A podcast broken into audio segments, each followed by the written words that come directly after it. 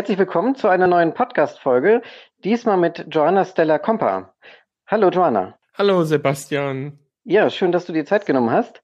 Du ähm, bist jetzt an der Uni in Oldenburg tätig. Ähm, erzähl gerne, was da deine Rolle ist. Gerne. Ich arbeite gerade an der Uni Oldenburg an zwei Projekten als wissenschaftliche Mitarbeiterin. Das ist einmal die Professionalisierung in der Lehrerausbildung und die heißt Ole Plus und das andere Projekt heißt Innovation Plus.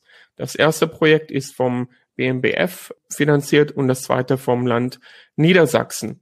Und äh, meine Aufgabe ist, vereinfacht gesagt, die einer Digitalisierungsexpertin. Das heißt, wir entwickeln digitalen Unterricht und digitale Schule und professionalisieren Lehramtsstudierende.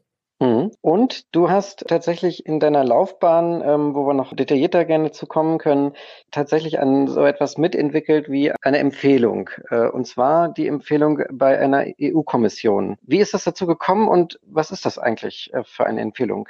Ja, meine Zusammenarbeit äh, mit der EU-Kommission ähm, ging folgendermaßen. Ich bin nach 30 Jahren Asien nach Deutschland zurückgekommen. Ich hatte meine, meine erste Stelle war natürlich an der Uni Oldenburg.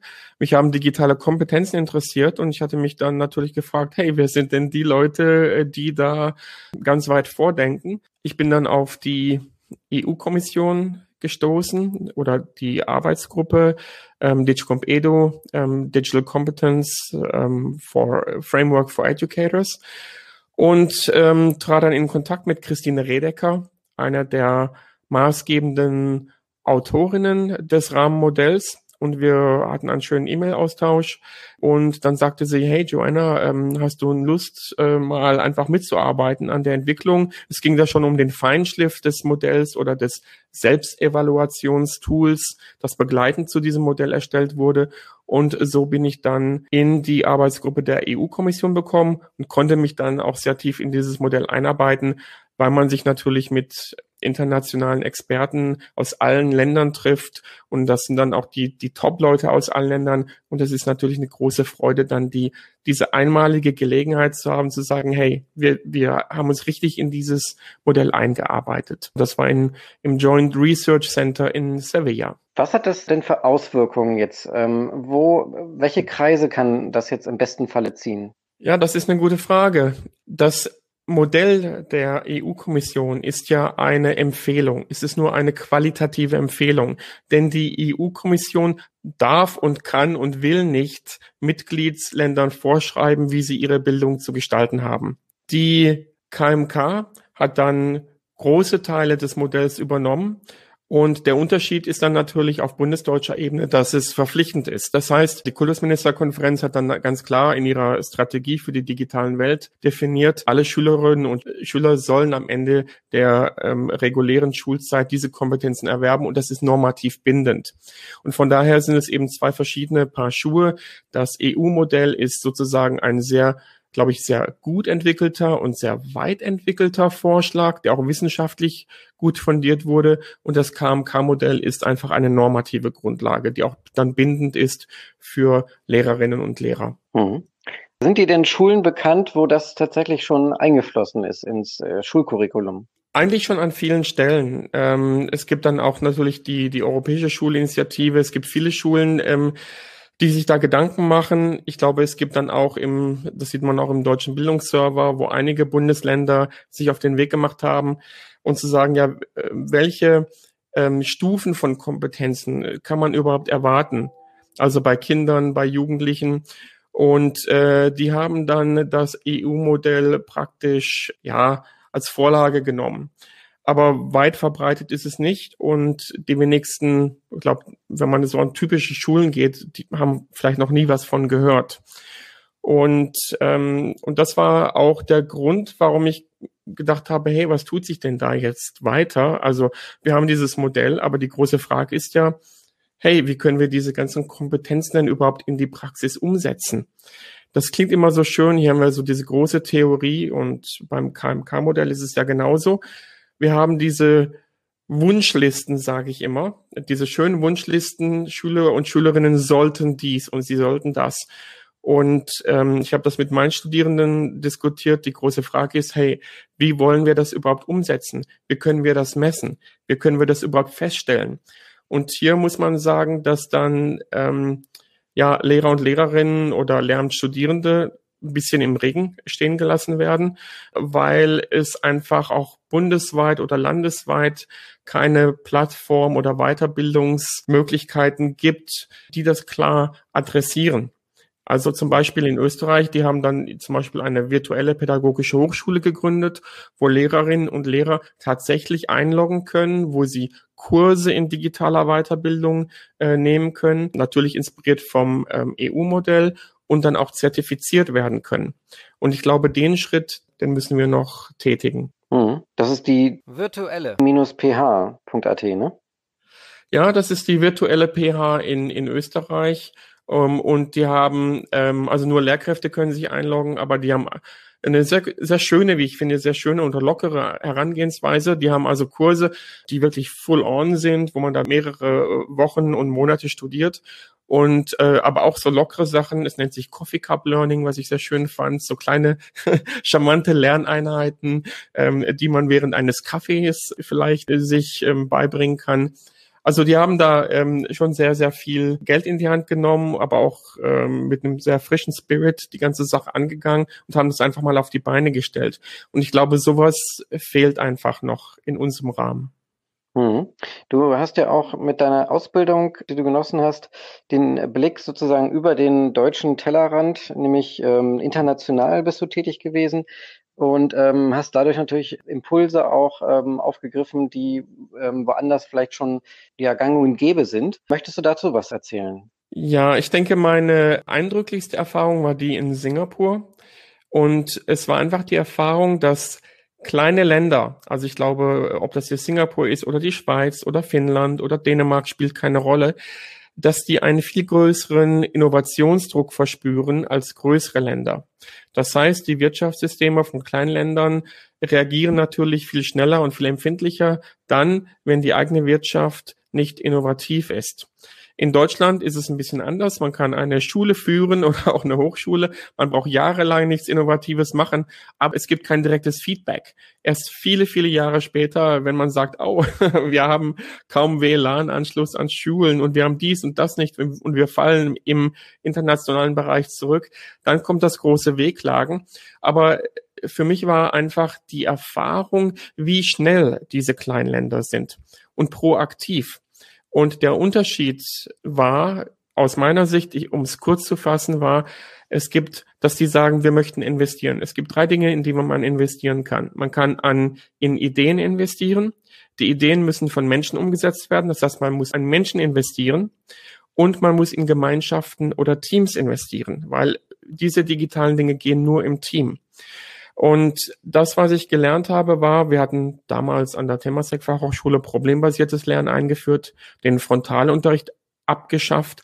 Und es ging, und das ist ja nicht nur jetzt, wir machen eine neue Lehrmethode, das ist wirklich ein Kulturbruch. Und ich denke, dass es in der Digitalisierung genauso einen Kulturbruch gibt. Und das macht es Leuten schwer, weil man braucht dann im professionellen Bereich nennt sich das Social Change Management. Das heißt, man muss den sozialen und den kulturellen Wandel professionell managen. Und das ist gar nicht so einfach, weil dann die, diese Veränderungen in Institutionen und Organisationen wirklich viele Jahre brauchen. Man braucht einen langen Atem, man braucht gute ähm, Berater und Manager, die dann eben den Angestellten, den Lehrenden neue Kompetenzen vermitteln, dass es auch Spaß macht, diese Kompetenzen einzusetzen. Das ging sehr schnell in Singapur und ich glaube, da tut sich Deutschland noch sehr schwer. Mhm. Du hast auch schon im Vorgespräch darüber gesprochen, äh, dass du ja auch Pattern gerne analysierst. Für mich wäre jetzt eine Frage, es gibt in der Pädagogik äh, tatsächlich Pattern, also Design-Pattern. Ähm, und wenn ich mich recht entsinne, hast du darüber auch schon mal einen Blogpost verfasst. Ja, was, was äh, ist da für dich das Interessante daran? Ähm, Pattern, das müsste man jetzt weiter definieren. Das, was mich äh, fasziniert hat, war ähm, die Umsetzung ähm, von digitalen Kompetenzen. Und es gibt hier verschiedene Pattern oder verschiedene Arten von, ich würde sagen, Sequenzen von Lernaktivitäten, die dann Sinn machen in Blended Learning Unterrichtsgestaltung. Und ähm, diese Pattern wurden, werden dann diskutiert und werden zusammengesetzt, werden erprobt an vielen führenden Universitäten ähm, gerade in Europa. Also es nennt sich das Conversational Framework, das von Dinah Lorillard entwickelt wurde. Es gibt dazu diesem Framework einen Workshop, den sogenannten ABC Workshop, der am University College in London entwickelt wurde. Und dieser Workshop ist das praktische Embodiment oder die praktische Umsetzung von dem Conversational Framework.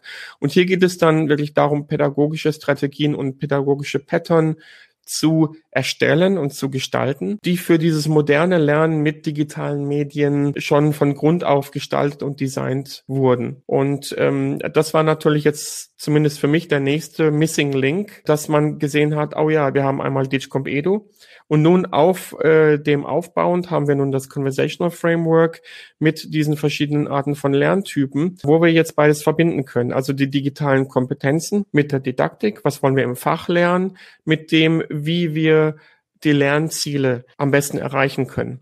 Und das ist eine ganz neue, ja, würde ich sagen, ein ganz neues Aufgabengebiet, auch ein sehr schönes, was dann wirklich mit Pattern Recognition zu tun hat, was also wirklich mit pädagogische Strategien als, ich würde sagen, als logische Sequenzen von Lernaktivitäten, die dann zu einem Lernziel, zu dem erwünschten Kompetenzerwerb führen. Wobei das, glaube ich, nur der erste Schritt ist. Und der zweite Schritt wären dann das große Thema Sozialräume. Ja, Sozialräume, was verstehst du darunter? Ich verstehe darunter, dass aus meiner Sicht oder ein bisschen aus einer philosophischen Sicht ähm, mir der Kompetenzerwerb etwas vordergründig erscheint. Also ich will nicht falsch verstanden werden. Kompetenzen sind wichtig und richtig und die sind auch gut so, wie sie definiert sind. Aber sie sind nur ein kleiner Teil. Das große Problem, wenn man sich das mal genauer anschaut, ist ja, dass es keine Brücke gibt zwischen den digitalen Kompetenzmodellen und dem Bildungsauftrag.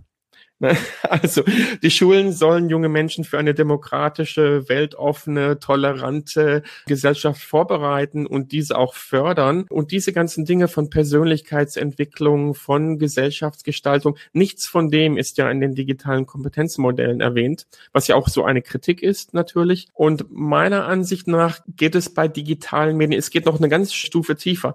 Denn einmal, das ist meine Hypothese, geht es darum, dass digitale Medien eine Bewusstsein Bewusstseinserweiterung darstellen. Also, dass wir mental uns mit anderen Menschen so einfach verbinden können, aber auch austauschen können, ist eine ganz andere Bewusstseinsstufe als das, was wir in der Buchkultur hatten.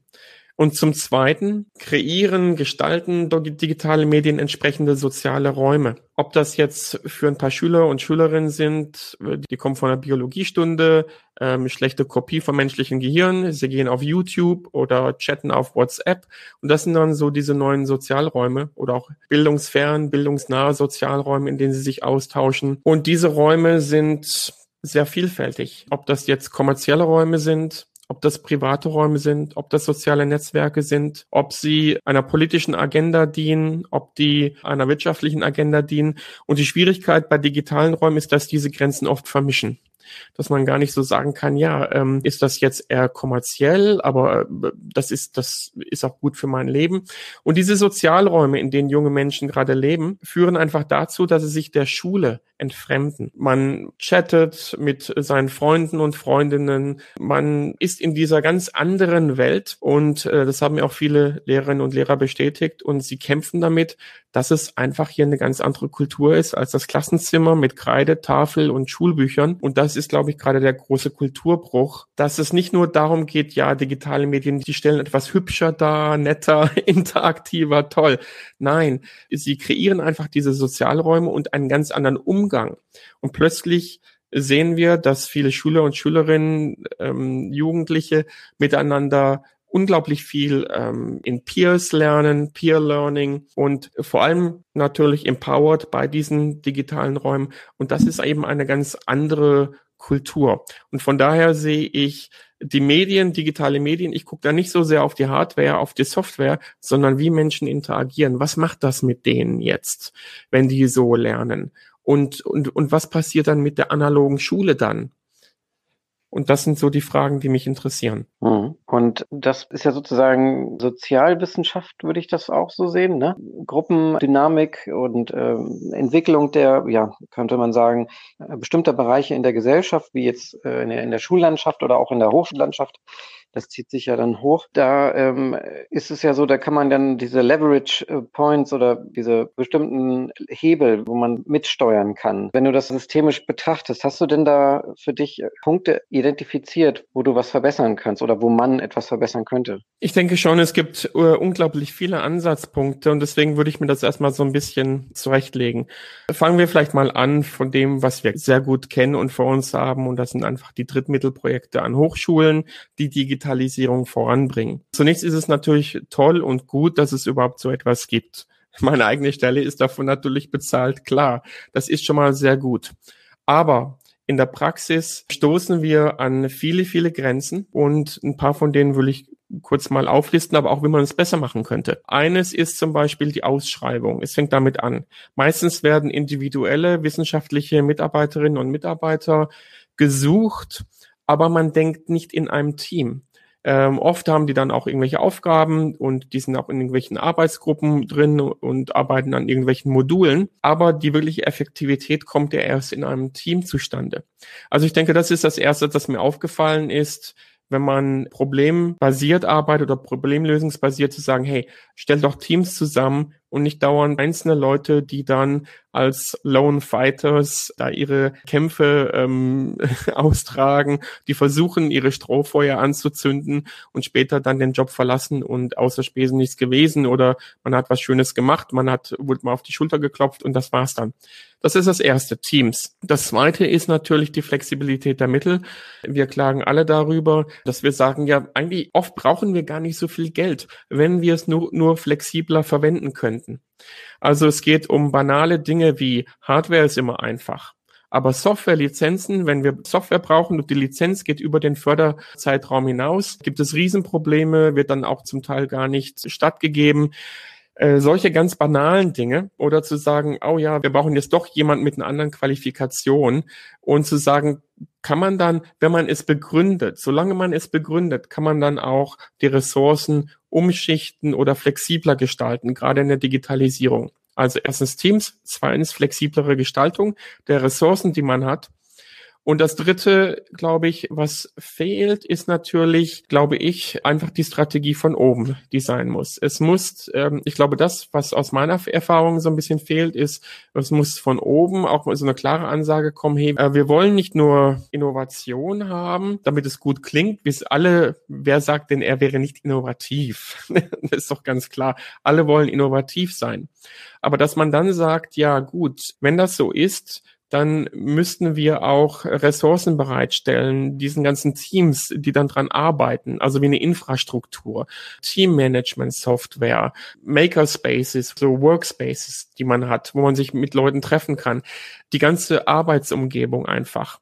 Und ich denke, das ist dann das, was eben fehlt dann von, wenn ich sage von oben, also von, von den Leuten, ist, es muss einfach unbefristete Stellen geben für Digitalisierungsexpertinnen und Experten. Wir kennen das ja im angelsächsischen Bereich. Da gibt es dann Instructional Designers, Educational Technologists, äh, Digital Educational Consultants und so weiter und so fort, die fest in Universitäten, Hochschulen, Fachhochschulen eingebettet sind. Und diese ganz neue, würde ich sagen, Gruppe von Menschen, die fehlt. Alles ist befristete Verträge, aber Digitalisierung wird jetzt uns für viel eine sehr, sehr lange Zeit begleiten. Das heißt, es macht dann wirklich, es würde wirklich Sinn machen. Und ich glaube, ähm, in einigen äh, Top-Unis, die sie gerade einrichten, äh, werden dann auch so diese neuen Stellen geschaffen. Die sind sogar manchmal, wenn sie sehr hoch qualifiziert sind, sogar den Professoren gleichgestellt. Und und das fehlt. Also der, die Einsicht, man kann das nicht nur auf unbefristete Stellen im sogenannten Mittelbau in Deutschland haben, sondern man braucht wirklich Experten, Expertinnen, die Leute trainieren, die die Kurse gestalten, die diese ganzen Open Educational Resources herstellen. Unendlich viel Arbeit. Und da kann man nicht dauernd ein kleines Strohfeuer haben und das sieht sehr schön aus, ein kleines Feuerwerk und danach ist die Show vorbei. Und das sind so diese, glaube ich, so diese drei Dinge, wo ich sagen würde, erstmal, okay, wenn, wenn das da wäre, dann wäre dem schon sehr geholfen. Hm. Ja, zu dem äh, Thema, was du ähm, gerade angesprochen hast, das erste Teams ähm, einstellen. Hast du da auch Ideen, wie man das tatsächlich umsetzen könnte? Also ein Beispiel ist äh, diese Internetplattform Tandemploy, die mir einfällt, wo tatsächlich man in Teams, also in Zweierteams, soweit ich weiß, man sich dann sozusagen äh, bewerben kann. Ähm, also man, man findet sich wie in so einer ähm, Partnerschaftsbörse und tauscht sich aus über seinen, seinen Wunsch, wie man arbeiten möchte und so weiter. Und dann teilt man sich zum Beispiel eine volle Stelle mit zwei halben Stellen, um vielleicht auch noch der Kinderbetreuung äh, nachkommen zu können oder sowas. Wie, wie sieht das für dich aus, ganz konkret? Was du gerade erwähnt hast, ist natürlich schon eine, schon eine sehr schöne Möglichkeit und äh, vor allem, wenn man äh, die Autonomie hat, dann auch selber zu sagen, hey, ich möchte gerne mit diesem oder jenem Mitarbeiter oder Mitarbeiterin zusammenarbeiten. Es gibt die andere Möglichkeit, dass man ähm, sagt, gut, wir haben hier ein neue Projekte, ähm, die wir anstehen haben und dass man dann eben Mitarbeiter, Mitarbeiterinnen ähm, dazu einlädt in diese Projekte. Aber das setzt natürlich voraus, dass sie eine Festanstellung haben und da liegt der Hase eben im Pfeffer. In Singapur war das oft so, ähm, normalerweise haben Leute, ja, eine super Festanstellung ist es nicht, man bekommt so einen Dreijahresvertrag und macht damit auch in gewisser Hinsicht Lehre aber man hat eine relativ gute Jobsicherheit und normalerweise werden diese Verträge automatisch verlängert. Nur dann kann man sich es aussuchen zu sagen, hey, ähm, wenn dich ähm, akademische Qualität interessiert, kannst du im Academic äh, Quality Control Team mitarbeiten. Oder ähm, du machst gern Staff Wellness und du möchtest die nächsten Sportevents oder Kegelabende oder sonst was gern vorbereiten für dein Institut. Und jeder und jede ist dann in solchen Arbeitsgruppen drin, äh, die sie auch interessieren. Und ähm, ich denke, das gibt dann ähm, verschiedene Möglichkeiten. Und das kommt dann immer drauf an, ja, auf die ähm, Einstellungsverhältnisse, ähm, aber dann auch, wie Leute sich bewerben können. Und ich denke, ähm, es sind Dinge, die einfach sehr übergreifend sind, ähm, die sich über jetzt jahrelang entwickeln werden. Und das kann man dann eben sehr schlecht äh, mit Drittmittelprojekten abdecken.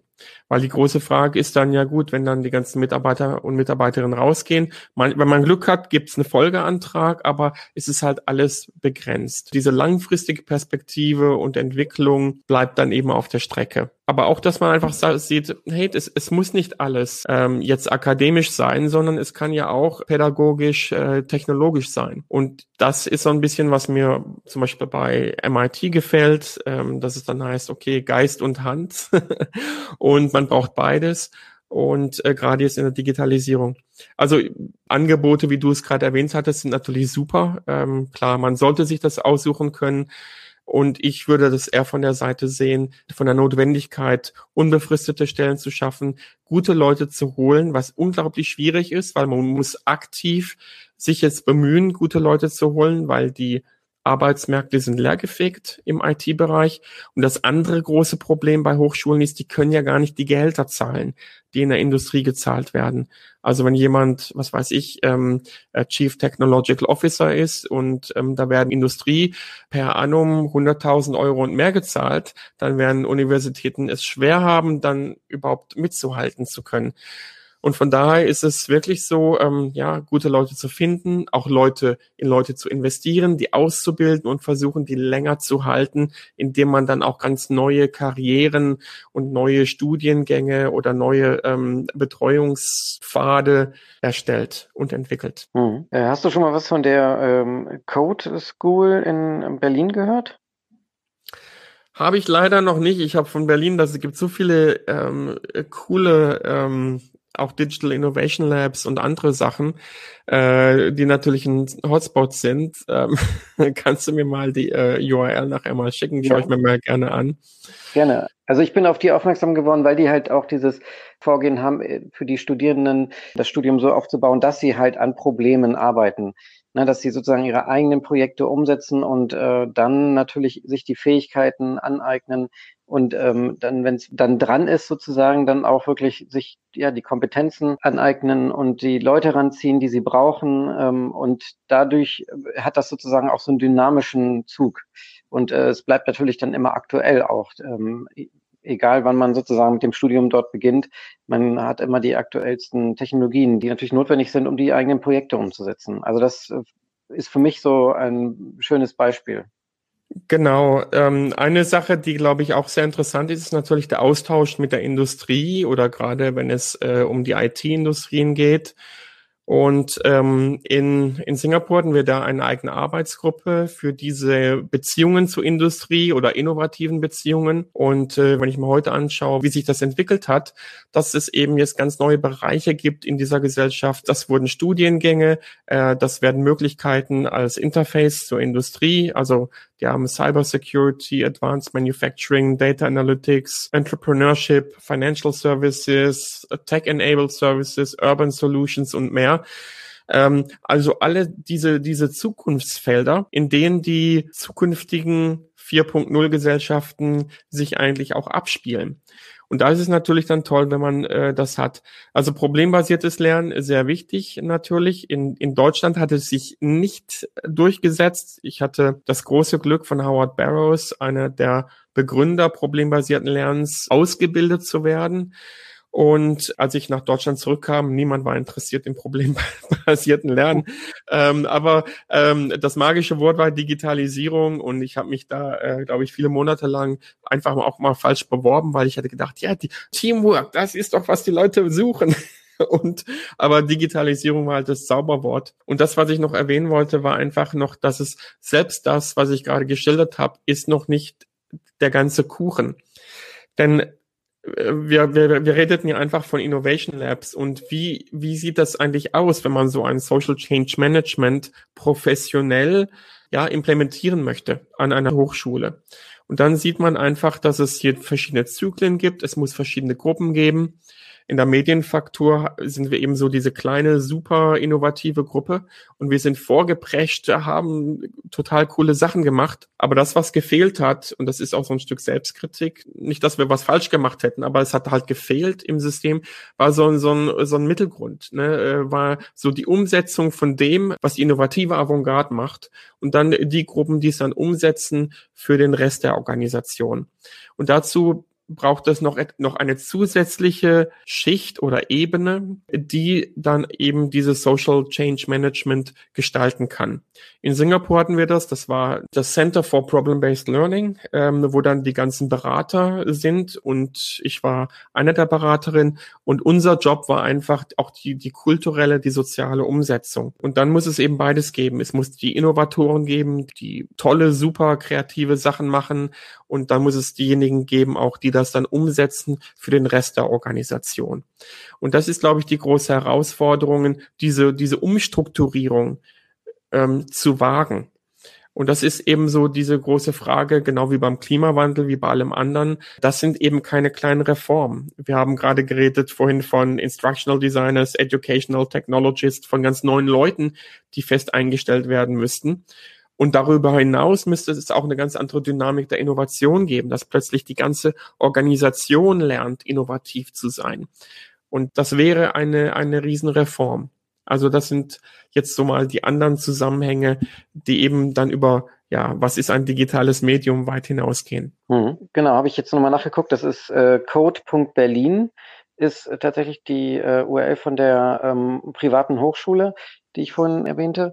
Und dann ist mir noch aufgefallen, dass ich ja auch noch zwei schöne Beispiele ähm, kenne, die nicht so neu sind, sondern wirklich schon mehrere Jahrzehnte alt, nämlich einmal die Chaos-Piloten in Dänemark, in Aarhus, und in Amsterdam das Pendant dazu die Nomads.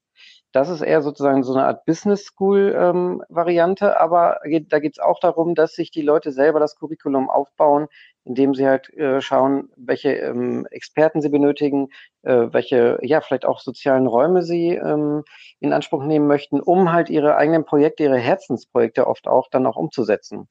Das fällt mir noch ein, als Ergänzung auf. Genau. Ähm, ich hatte da auch einmal eine, es war, das war, glaube ich, eine Fachhochschule aus den Niederlanden kennengelernt in, in Barcelona letztes Jahr. Äh, die hatten auch 4000 Studierende und das gefällt mir immer wieder, wieder bei den Niederländern. Die machen total radikale Sachen. Ich habe gesagt, ja, wie macht ihr das? Die haben gesagt, wir haben 4000 Studierende und wir haben 4000 verschiedene Curricula. Mhm. Äh, die stellen sich ihre Curricula selber zusammen. Ähm, da würden sich natürlich viele Hochschulen hier die Hände über den Kopf zusammenschlagen. Ich habe die Geschichte erzählt und äh, einige von den Professoren haben auch ihre Hände über den Kopf zusammengeschlagen. ähm, ich habe gesagt, wie soll das denn gehen? Dann habe ich natürlich die kritische Frage gestellt. Ich habe gesagt, sagt mal, 4000 Leute, wie soll das überhaupt funktionieren? Ähm, gut, problembasiert, man stellt sich die Kompetenzen zusammen. Man kann sozusagen ein Learning Contract machen, ein, dass das, was man dann eben auch produziert im Bachelor oder Master oder auch äh, Postgraduate, ähm, dass das dann auch diesen Wert hat. Das wird dann vereinbart mit den, mit den Lehrenden. Und da habe ich gesagt, ja, aber wie, wie ist dann die Evaluierung? 4000 verschiedene Curricula. Und die Antwort war ziemlich straightforward. Die haben gesagt, ja, ähm, die zu erwartenden Kompetenzen sind vom Ministerium festgelegt. Wo ist das Problem? am Ende, am Ende muss man nur beweisen, dass eben das, was die Studierenden dann in ihren Abschlussarbeiten präsentieren, diese Kompetenzen auch gut abdeckt und damit ist die Sache abgegolten. Und äh, es gibt kein Problem. Und ich glaube, das fand ich eben so dieses schöne, so diesen radikalen Ansatz. Beim Datenschutz war es genauso. Die haben das den Tisch umgedreht. Die haben gesagt, wisst ihr was? Die Daten gehören den äh, Studierenden. Euch gehören die Daten. Und wenn ihr die mit uns teilen wollt, zu eurem Gunsten, weil wir euch dann besser beraten können, könnt ihr das tun aber die Daten gehören erstmal euch. Und jetzt entscheidet ihr, was ihr mit den Daten machen wollt. also total ähm, die Tische einmal 180 Grad gedreht. Fand ich wunderbar und auch sehr schön provokativ, ähm, solche Sachen. Und klar, ähm, das funktioniert natürlich sehr gut. Und das ist immer so die Frage beim Konstruktivismus. Ähm, ja, das funktioniert an einer kleinen Uni mit 4000 Leuten, aber hier haben wir, was weiß ich, 20.000, 30, 40.000 Studierende und nicht alle haben so diese, diese Reife, äh, das zu machen. Und das sind immer so diese typischen Argumente, die dann kommen, äh, wenn man sagt, ja, wir trauen diesen jungen Menschen jetzt mehr Autonomie zu. Stimmt, ja kann ich ja auch aus meiner eigenen Erfahrung sagen, dass es, äh, dass ich sowas schon gehört habe.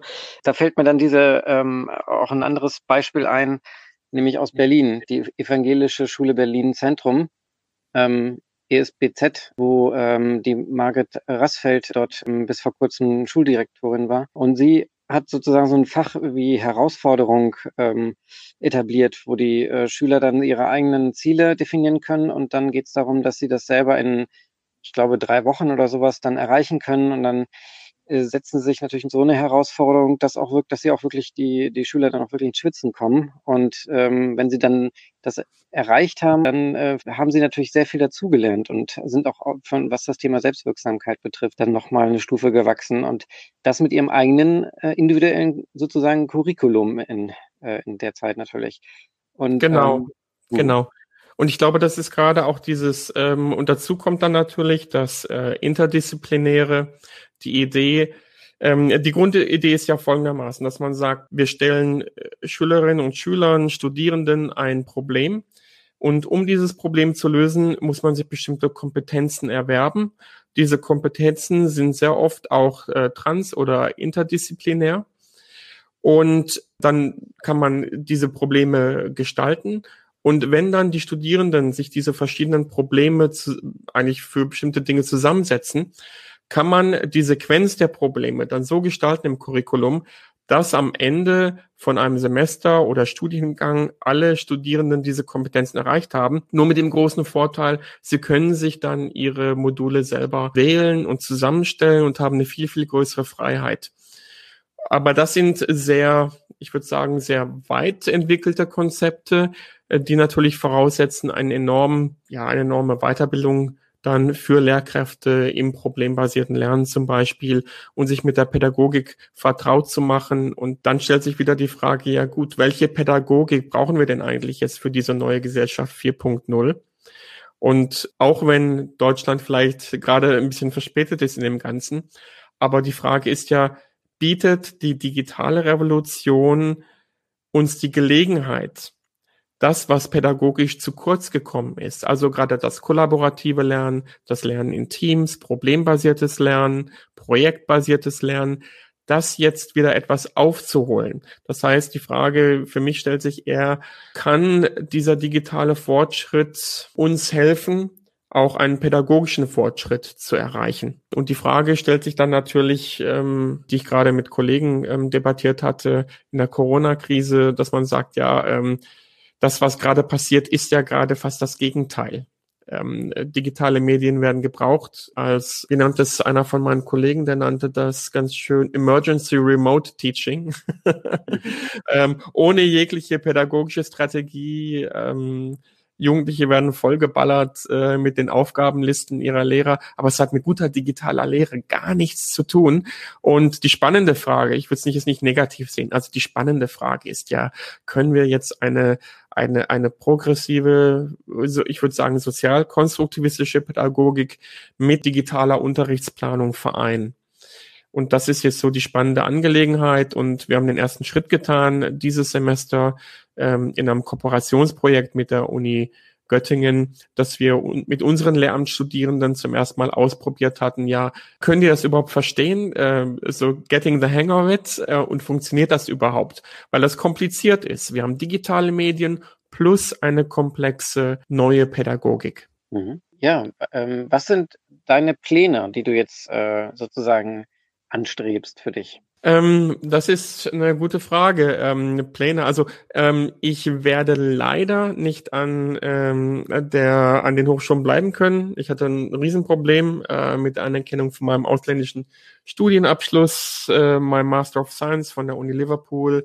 Äh, berufsbegleitende Master werden äh, in Deutschland nicht anerkannt. Paradox. Ich hatte 20 Jahre lang Studierende auf Bachelor- und Diplom-Ebene erfolgreich gecoacht und gelehrt, aber äh, mir selbst wird ein Bachelor nicht anerkannt, die ECTS-Punkte fehlen und dann heißt es, sorry, ähm, ich kann leider nicht promovieren.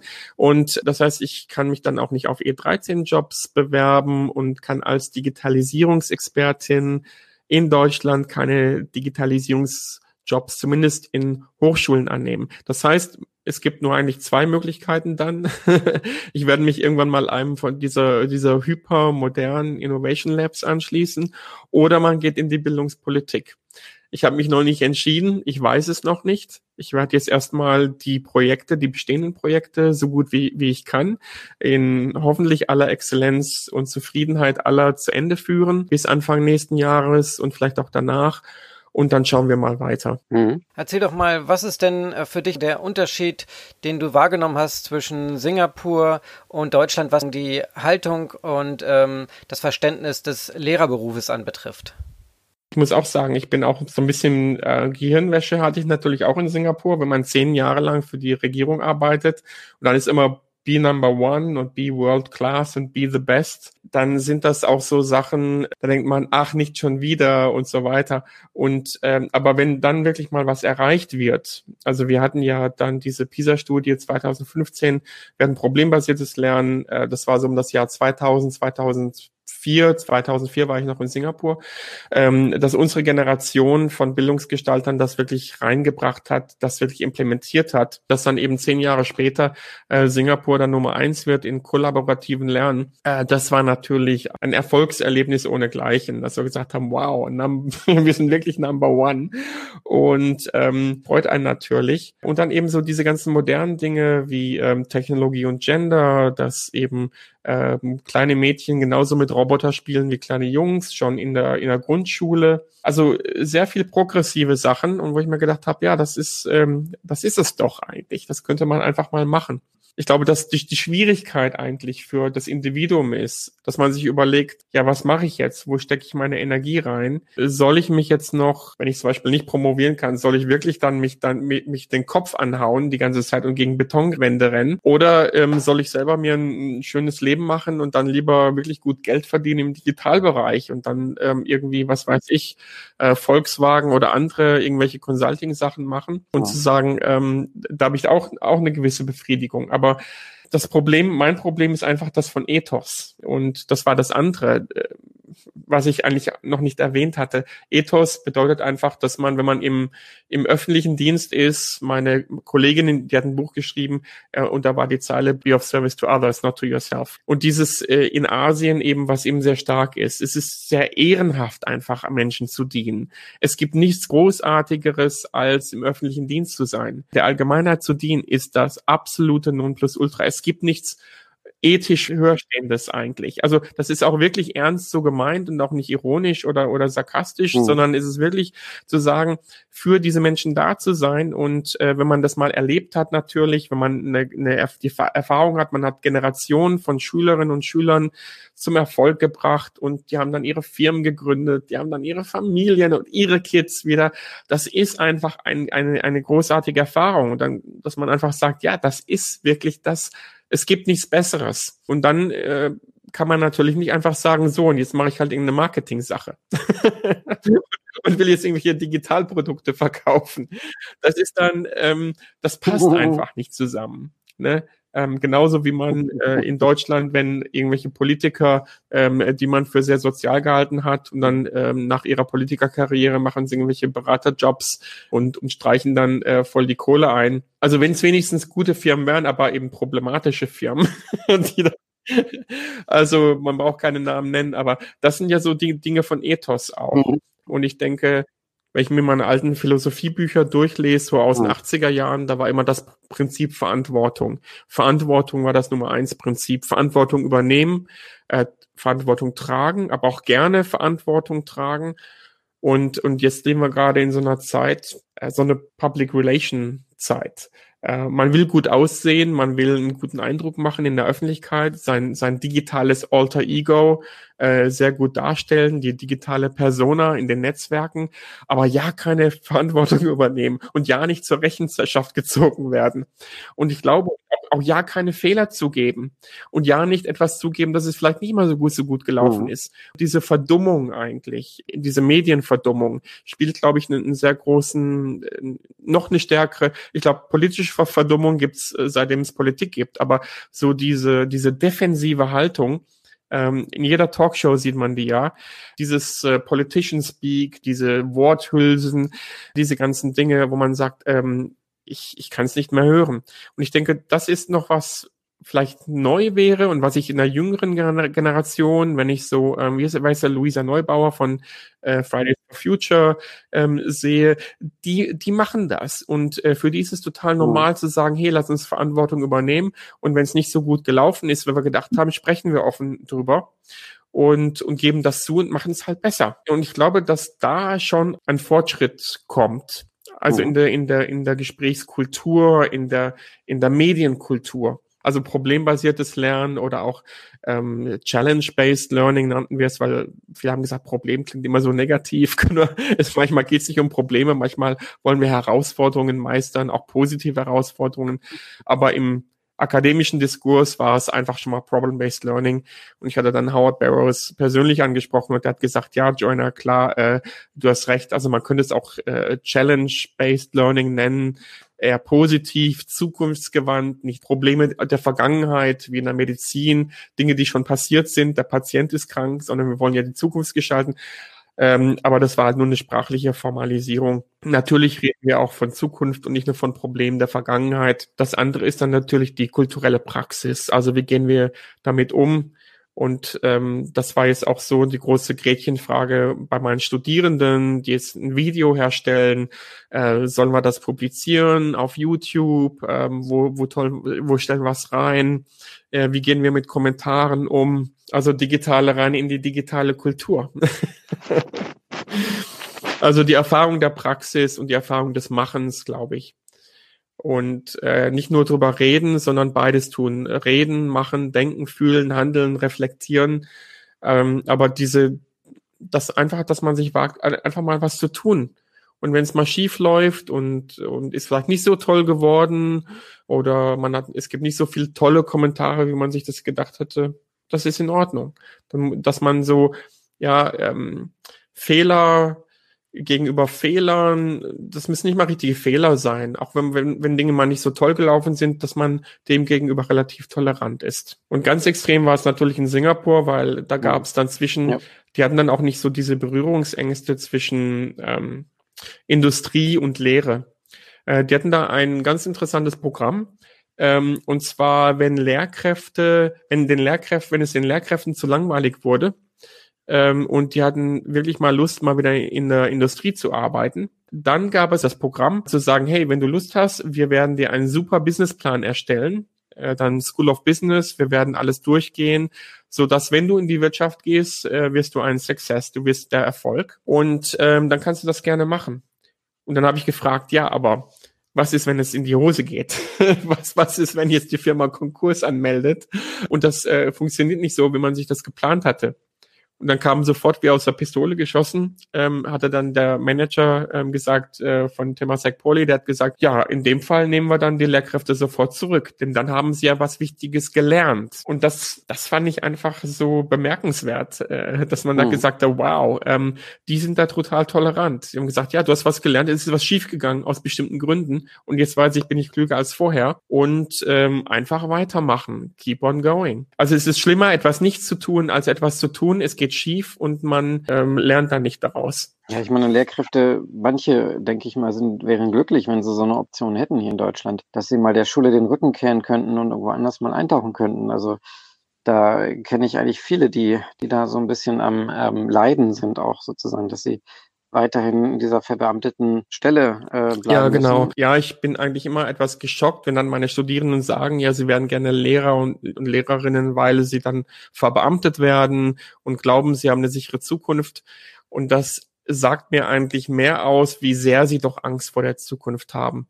Wie sehr sie sagen, die Welt ist so im Umbruch gerade, ähm, wie es noch nie war. Und ich habe es im Prinzip sagt es nur, ich habe Angst vor der Zukunft, ich will mich an etwas festhalten, an eine Gewissheit, an eine Finanzierung, auch wenn man jetzt schon weiß, ähm, das wird gar nicht funktionieren. Die Schweiz hat zum Beispiel Beamten abgeschafft, was ich ganz interessant fand, weil früher war es immer die Schweizer Beamten.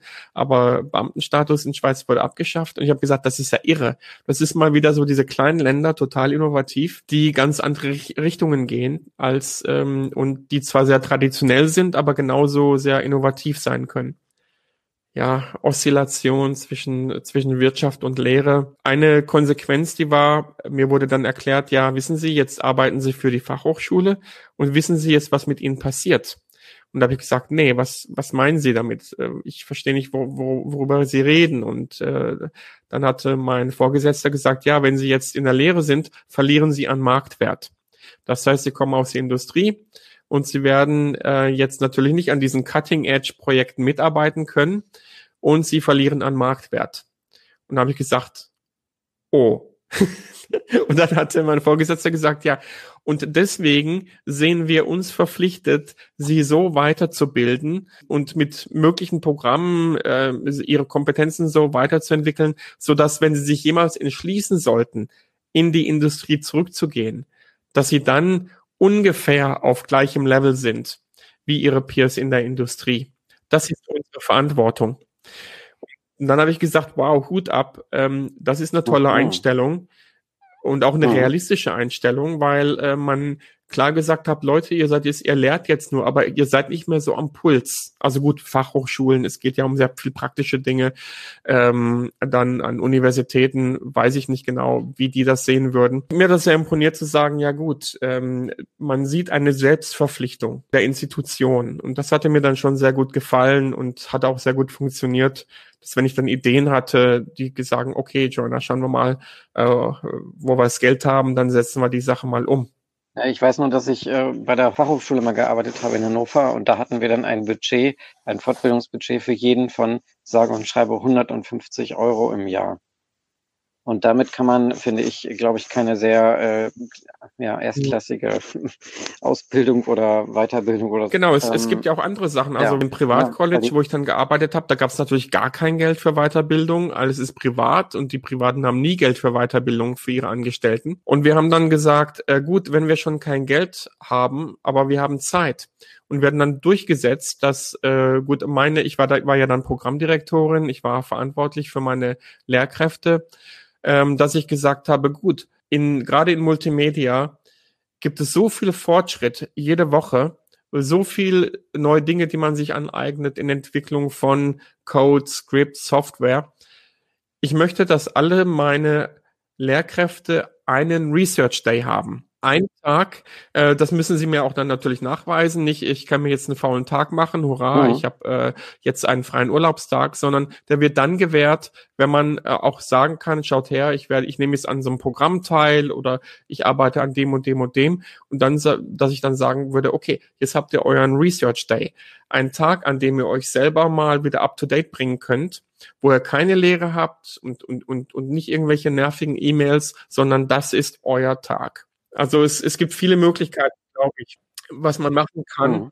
Also manchmal wurde es natürlich für die fachliche Weiterbildung, dann auch gab es viele Lehrkräfte, die haben noch nie gelehrt richtig, die hatten keine Lehrerfahrung, wie, wie bereite ich meine Klasse vor, ähm, oder man sagt, okay, wir machen mal so eine, eben andere Dinge. Es kann pädagogisch sein, es kann didaktisch sein, es kann fachlich sein, aber äh, einfach eine Weiterbildung. Einfach zu sagen, ja, ich werde als Person, kann, kann ich jetzt auf das nächste Level. Mhm. Google hat das ja auch genutzt, ne? diese 20 Prozent der Arbeitszeit für die Mitarbeiter, dass sie ihren Herzensprojekten folgen können und darüber dann die Bildung haben und was natürlich passiert ist, dann dadurch auch die Innovationen voranbringen innerhalb der Firma.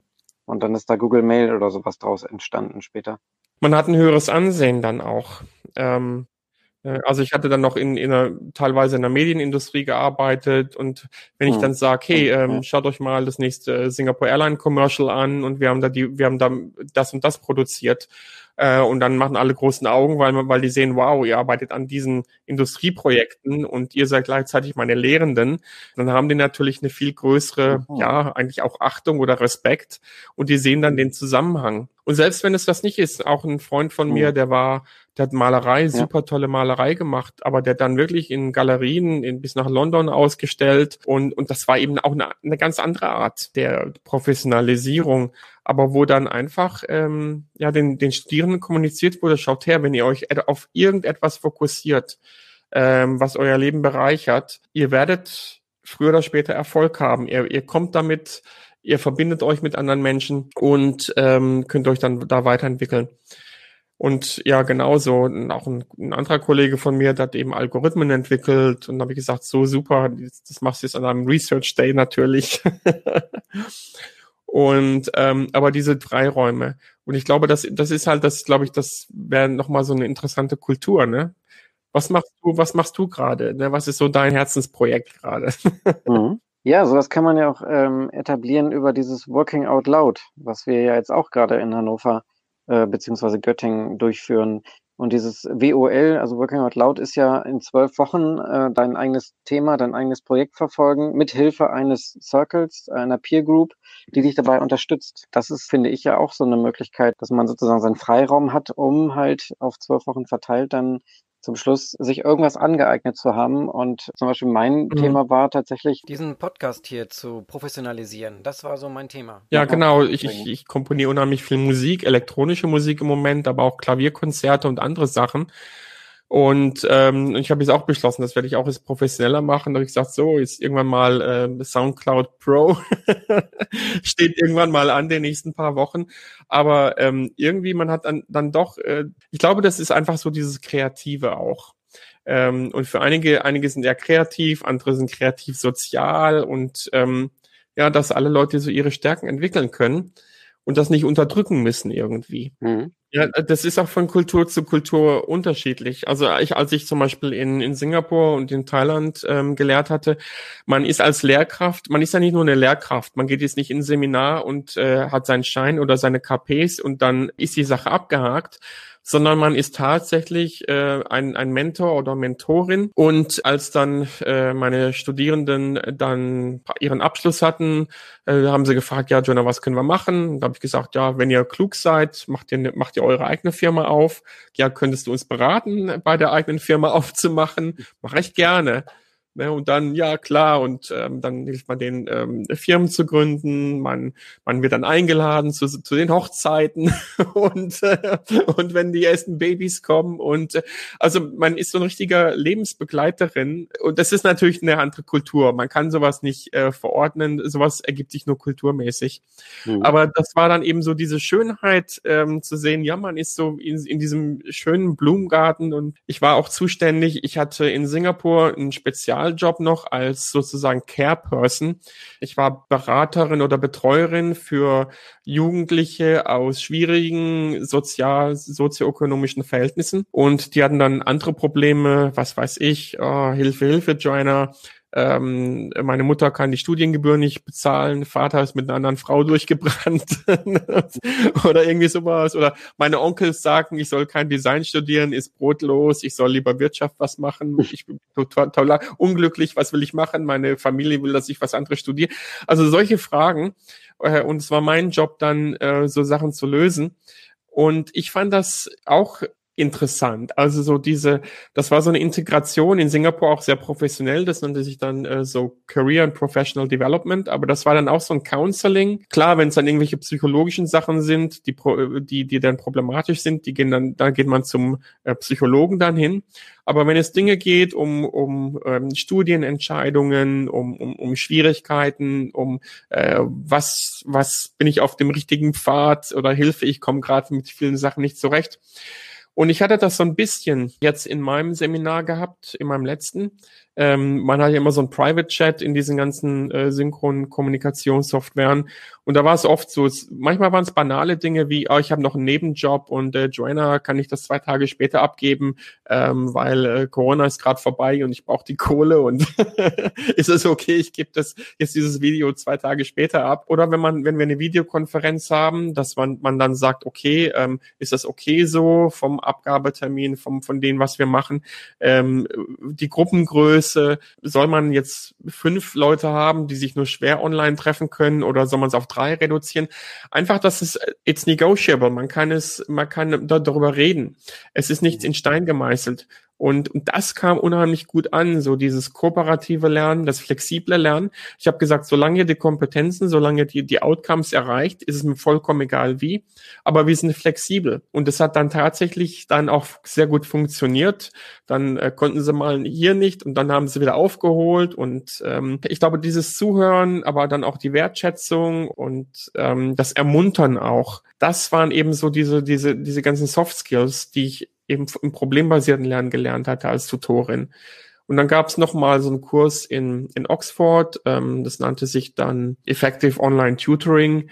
Und da ging es auch um solche Dinge, wie man dann Lernende emotional einbindet, wie man sie miteinander verknüpft, dass keiner alleine bleibt in der Gruppenarbeit und, und solche Sachen. Und diese Soft Skills, die waren halt total wichtig. Da fand ich, das hat so diesen großen Unterschied. Da war äh, letztens äh, David Brecht im, glaube ich, bei Markus Lanz, und da ging es um die Frage, ähm, ja, wie sind die, wie sind die Jobs der Zukunft?